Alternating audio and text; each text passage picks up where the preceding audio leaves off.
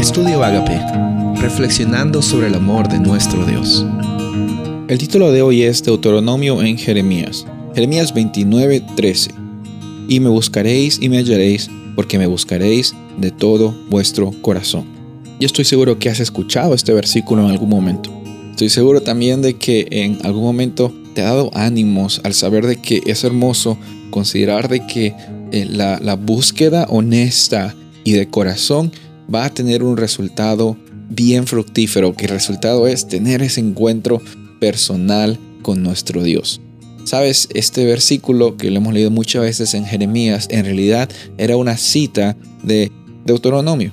Como vimos también algunas semanas atrás, eh, el, el, capítulo 4 de Deuteronomio, el versículo 29 dice, mas desde allí, si desde allí buscares a Jehová tu Dios, lo hallarás, si lo buscares de todo tu corazón y de toda tu alma.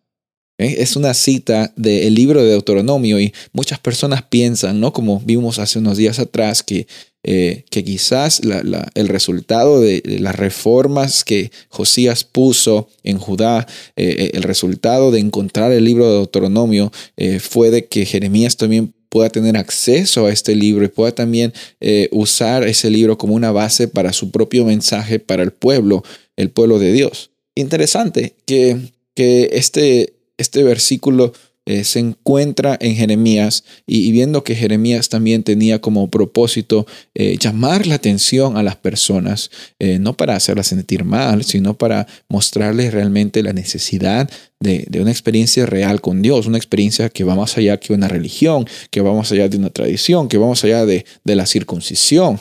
Jeremías habla mucho acerca de la transformación de corazón que solamente Dios puede dar. Y esa misma transformación, quiero decirte, amigo y amiga que estás escuchando, esa misma transformación Él te la da a ti hoy, de corazón. Si lo buscas, lo vas a hallar. No, no vas a estar tratando de buscar simplemente respuestas para tu propio beneficio. Eso no es buscar a Dios de corazón. No es simplemente tratar de manipular la, la providencia divina o pensar que lo puedes hacer, por último, porque no podemos hacerlo.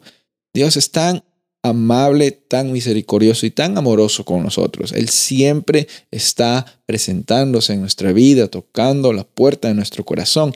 Ya de allí de nosotros también está el responderle. Ya de allí de nosotros está en buscar a Dios el corazón. Él no va, como el, amor verdadero, dijimos el día anterior, no va a, a forzar tu voluntad. Entonces, hoy día la decisión es tuya. Estás decidiendo por Dios no por las circunstancias que te estén pasando, estás decidiendo por Dios. Recuerda, si lo buscas, lo vas a hallar, no con un interés personal una ganancia material, sino buscarlo de corazón, porque Él es el único que nos puede dar esa libertad, esa transformación. Ya no busques más en otros lados. Soy el pastor Rubén Casabona y deseo que tengas un día bendecido.